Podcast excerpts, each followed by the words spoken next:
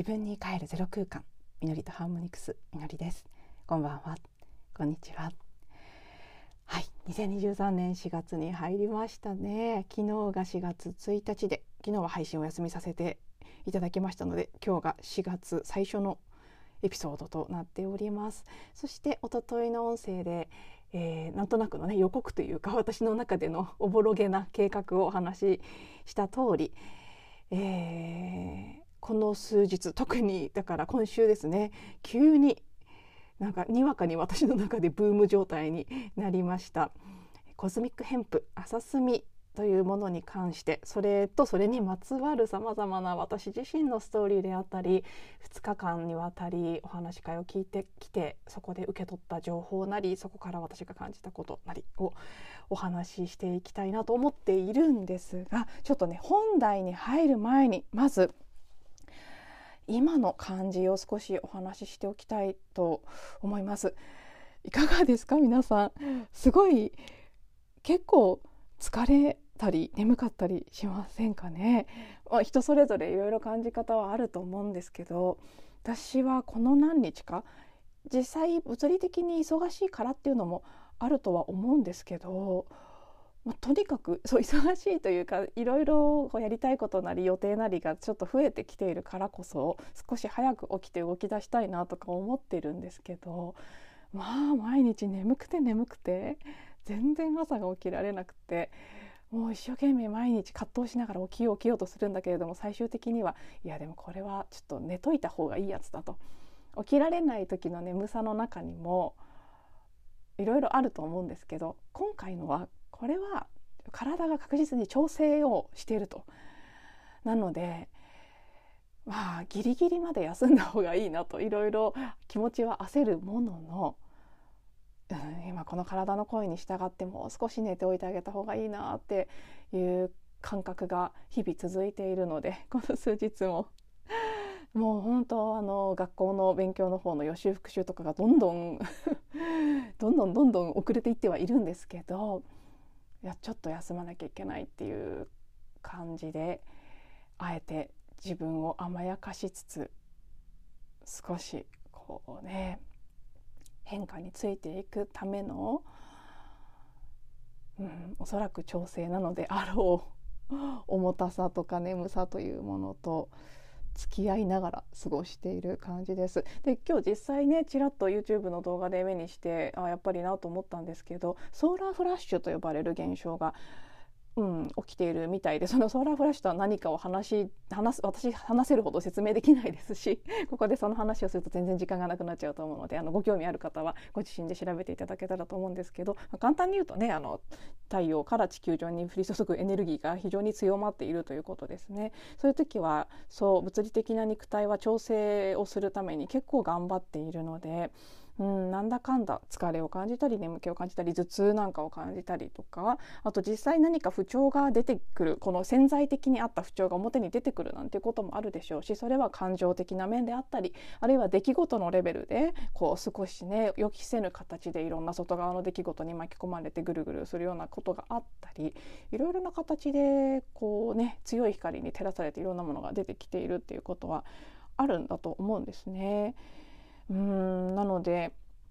ちょっとどこがそのエネルギーが落ち着くポイントになるのかよくわからないんですけど一旦はもしかしてこの4月6日天秤座満月に向かっていくちょっとこう強まっていくようなエネルギー感があるのかなと。あと日本は年度末そして年度初めになってくるので、うん、そういう意味でも心がざわざわする人全体で多いですよね。その集合意識の影響っていうのも少なからずあると思うのでちょっとねほんとわさわさした感じで疲れるなというのは実感としてすごくあります。なので私も意識してますけどもし同じように疲れとか眠気とかねいろいろ重たいなかなか思うように動けないなっていう感覚があったりもしくは何かが起きていて大変だってっていう方いらっしゃいましたら本当に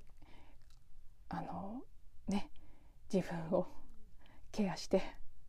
あまり無理をさせずに体の声をしっかり聞いてあげるっていうことを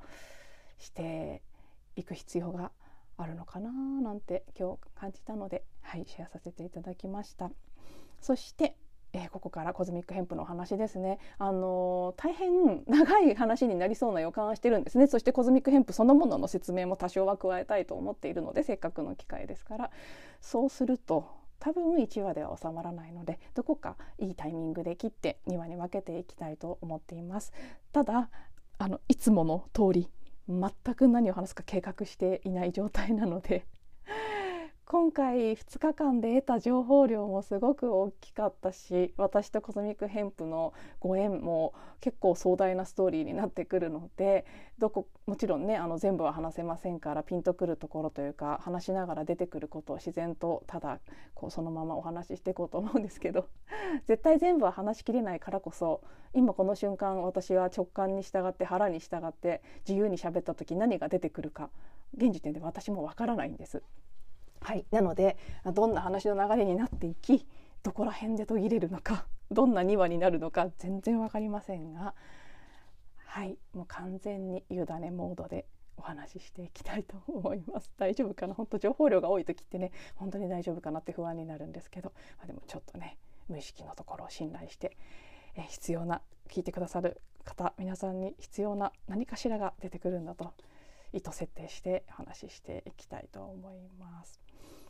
ではまずはシンプルにコズミックヘンプアサスミパウダーについてのご紹介をさせていただきますご存知の方もいらっしゃるかと思いますがはいコズミックヘンプという名前で商標登録されている麻炭パウダー麻の炭のパウダーになっております。でこのコズミックヘンプ朝炭パウダーとは何かということはもうね私はこれまで8年78年そうですね。初めての出会いが存在を知ったのが8年前で活用し始めたのが7年前だと思うので、まあ、それぐらい時間は経ってるんですけど知ってから、まあ、一向に説明できるようにならない。それって何が全然言えなかったんですけど昨日グッズを買った時についてきた説明の紙にとってもシンプルにまとめられていたのでまずそちら読ませていただきたいと思います。コズミックヘンプ。朝炭パウダーとは一言で言うと喜びの微生物共生型朝炭です。もうねこの時点でしびれますよね。いいですよね。一言で言うとで喜びの微生物共生型朝炭ですってまあって思ったんですけどね。この説明を一昨日と昨日昨日とその一昨日の前の日ですね。の話でも何回もこの喜びの微生物共生型朝炭って言葉を使われていて説明の中でわあいいなと思いながら聞いてました。はい、えー、説明を続けます。朝の炭と有用微生物酵素が太陽月惑星そして沖縄宮古島の大地からのエネルギーを吸収して生まれる100%ナチュラルな加工朝炭パウダーです朝炭パウダーの作成法はまず麻の茎を無酸素状態高温で炭化させますその炭を酵母菌乳酸菌光合成微生物などの有用微生物をたくさん含む酵素液と混ぜ太陽の下で3日以上乾燥させるとさらなる高波動の宇宙エネルギーと同化します。この時に微生物たちが朝の持つミクロの穴に住み着いて休眠状態になり湿度や温度などにより寒気へと誘われ再び活性化される時を待つようになります。朝炭パウダーは以下の3つの特徴に注目すると自由でクリエイティブに活用していただくことができますということでえ3つの要素をまた続けて読んでいきます。まず朝ですね。1番目朝朝は古代より世界各地の文化において神聖視されてきた植物で近代では麻と麻製品はより良い地球環境や持続可能なライフスタイルを目指す人々の間でとても親しまれています。また麻は陰陽統合。中央ゼロポイントスピンのエネルギーつまり調和と細胞組成のエネルギーを持っておりパワーではなくハーモニー波動調整本質をキーワードに人間本来が持つ自然治癒力の働きにスイッチをオンします。もうこれもなんかもうねキーワード一つ一つがもうなんかああ好き好きなやつっていう感じですね。きっと聞いてくださってる皆さんもいろいろなところに反応してくださってるんじゃないかなと思うんですけど。私もツボだらけでああってなってます。はい、次2番目。炭ですね。炭は欧米では医療目的で活用されており安全無害な活性炭の素晴らしい臨床データ体験報告がされているほか有害物質毒素放射性物質などの吸着作用も注目されています。さらに朝炭パウダーは備長炭の4倍以上竹炭の1.6倍以上もの多孔性多孔質性です。つまり有害な化学物質を吸着する強い力を持つミクロの穴がたくさんあるということ。薬品処理ガス処理をせずに自然に焼いただけで活性炭レベルの多孔質性を持つ炭です。ということですね。そして3番目の要素。有用微生物 EM, EM 菌とかと呼ばれるあのエフェクティブマイクロオーガニズムですね EM EM とは有用微生物の共同体のことで私たちの体内や皮膚に無数存在する微生物の働きを活性化するほかあらゆる発酵農業建築環境浄化なども有効に活用することができます。特に浅炭パウダーに用いられている宮古島で培養された EM スペシャル酵酵素はえー、宮古島の自然植物などで発酵させた酵素で微生物の喜びにフォーカスしその声を感じ取って作られているため微生物のエクスタシーとオーガズムに満ち溢れています微生物共生型麻炭とは私たちの心と体に調和と歓喜をもたらす自然からの贈り物ですということで、まあ、なのでねあの簡単に言うと麻炭は麻の炭なんですね。そこにこのコズミックヘンプというのは有用微生物このね喜びの微生物の宮古島で作られている、えー、酵素を混ぜて、えー、特殊な方法で作り出している朝炭のパウダーですねだから実際どういうものかというと本当に真っ黒けな粉です。はい、それを本当に自由な形でお水に入れて飲んだりお風呂に入れたりお米にねちょっと入れて炊いたりとかもうどんな形でもいろいろあとはなんかペースト状にして湿布にしたりとかうん、本当たくさんの使い方があるんですけどあとね漆喰に混ぜて壁に塗ったりってそういうね室内の空間を浄化したり調和の波動にしたりするような効果があったり、うん、あの朝炭というものがこの世に生まれてきてからいろんな人がいろんな製品を作ったりとかいろんな形で活用してきている本当にもう無限大に可能性がある、まあ、そういう朝炭パウダーさんなんです。でまああのー、ねご興味ある方はこれ以上浅墨の説明ばっかりしててもしょうがないので コスミックヘンプ生みの親がイコガさんと呼ばれる 呼ばれるというかイコガさんというお名前の、はい。えーと、宮古島にお住まいの本当に面白い男性おじ様が作ってらっしゃって、えーと会社の名前がですね株式会社コズミックヘンプ on the Earth という会社なのででも多分コズミックヘンプとか麻炭というふうに Google とかでねあの検索エンジンで入れて検索していただければ一番上にこの会社の on the Earth のあのインターネットショップが出てくると思うのでそちらご覧になってみてください。あの正直あんまり説明は書いてないと思います。ホームページ見てもこれでみんな買えるのかなっていう感じの 一つ一つの製品についてすごく詳しい説明とかが載ってるわけではありませんがうん、あの今までの話を聞いてなんとなくピンとくる方はご覧になってみたりあるいは何か製品を買ってみたりされても面白いかもしれないですけど全然あのこの浅墨を進めようっていう意図で今日の音声を録音してるわけでは全くないのであの本当それはあくまでご興味のある方だけという感じですね。で、えーと、次に引き続いてと、はいまあ、こんな朝摘さんコズミックヘンプさんなんですけどその私のとのご縁というのをね、ま、ちらっとこの私とこの朝摘のご縁は大した重要性のない話なので できるだけ手短にしたいとは思いますがただあの意味はないというかね役には立ちませんがなかなか面白い話ではあるのであのこの部分はあくまでお話？物語として面白く聞いていただけたらなというところですね。えーとそう8年前に知って7年前にこの実際五花さんたちがお住まいの宮古島のお宅にお邪魔するご縁に恵まれまして不思議ですけどね今思い返すとでそちらで初めて笠炭パウダーとかを買って帰ったというのが実際に朝炭を生活に取り入れ始めた最初のきっかけになります。一番最初8年前に知ったきっかけがこれまた面白いんですよね。私会社辞めて直後でした。で、まあ、フリーになって、ね、いつもお伝えしてますけど一番混乱して一番苦しかった時期の本当入り口の入り口ですね。割と辞めて初期の半年経ってないぐらいの段階だったと思うんですけど糸島で私の友人でもありいろいろとねその当時会社を辞めるきっかけを作ってくれる存在でもあったご夫婦がいてその方たちが主催していたブレスワークの海外から先生を呼んでやる呼吸法のワークショップに行ったんです泊まりがけで糸島でそれを受けた。そして帰りにそのね主催だったお友達のあのあの私の友達が住んでいた阿蘇にせっかく九州に行くならということで阿蘇に寄って帰るということになってたので彼女がね主催者なのでいろいろ生産であったり会場のいろあの片付けであったり仕事がある間待っていってその後一緒に車で移動したんですけどその時その友達が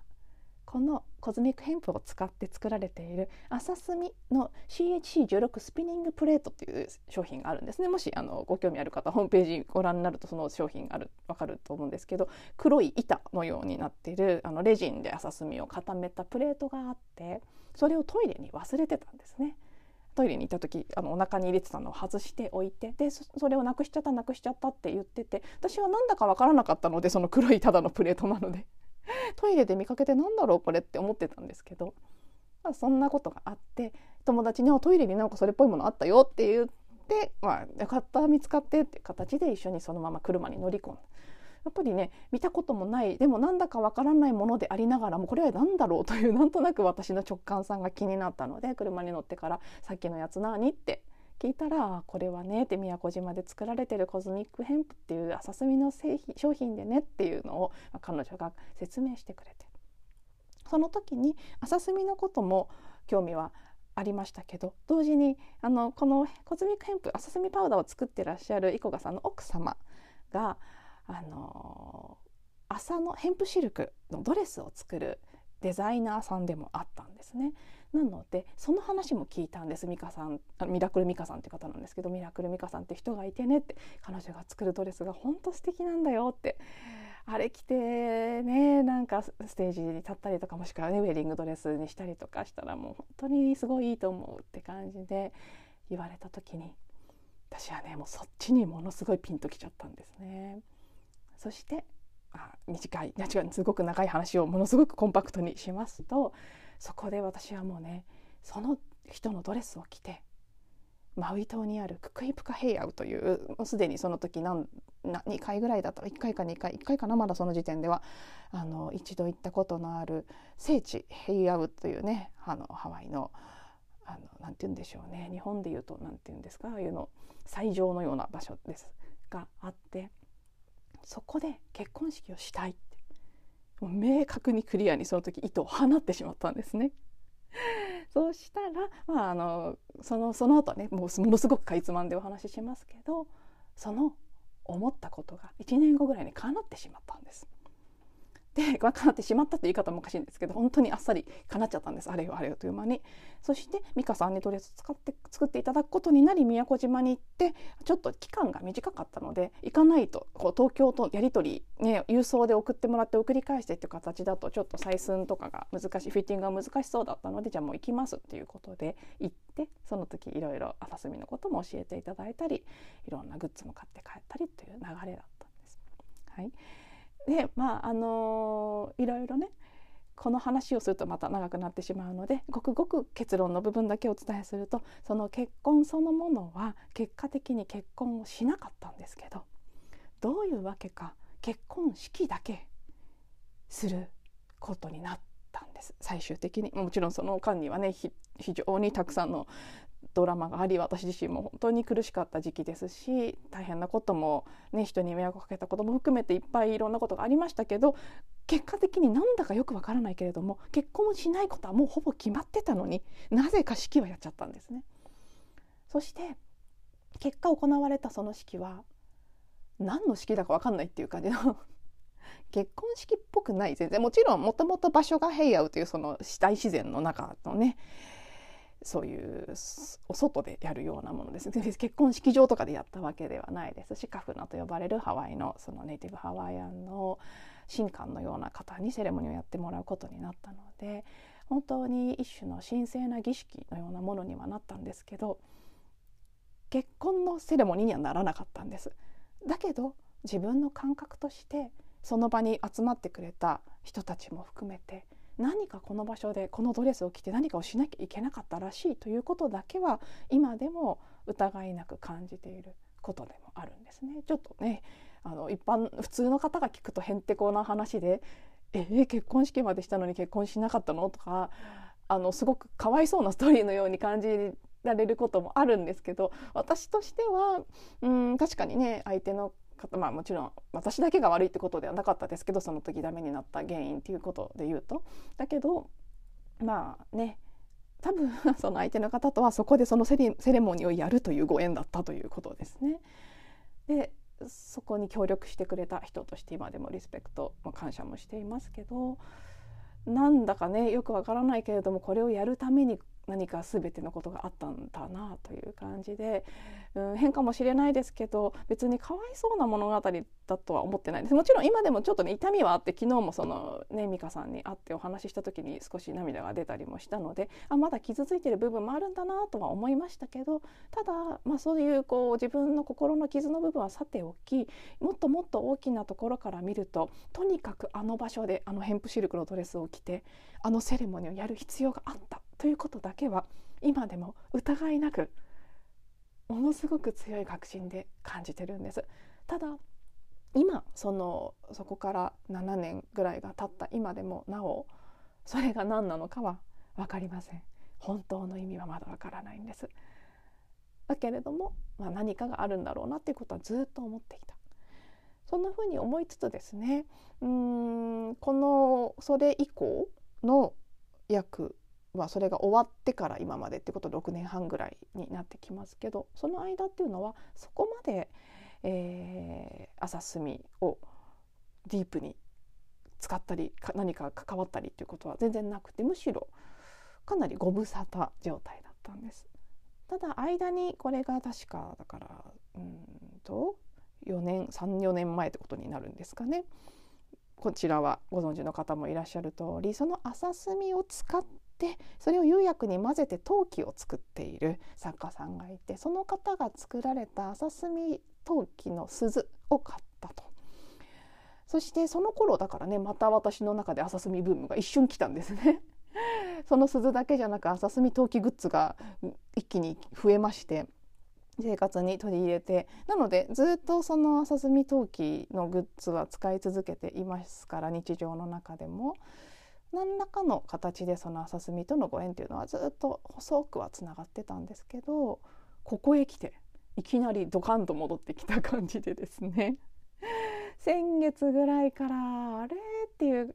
ね不思議なあの全然関係ない場所に行っててそこでイコガさんたちの話を聞いて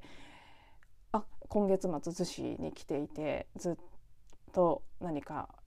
ワークショップとかやるからっていうのをねたまたま聞いたりですね、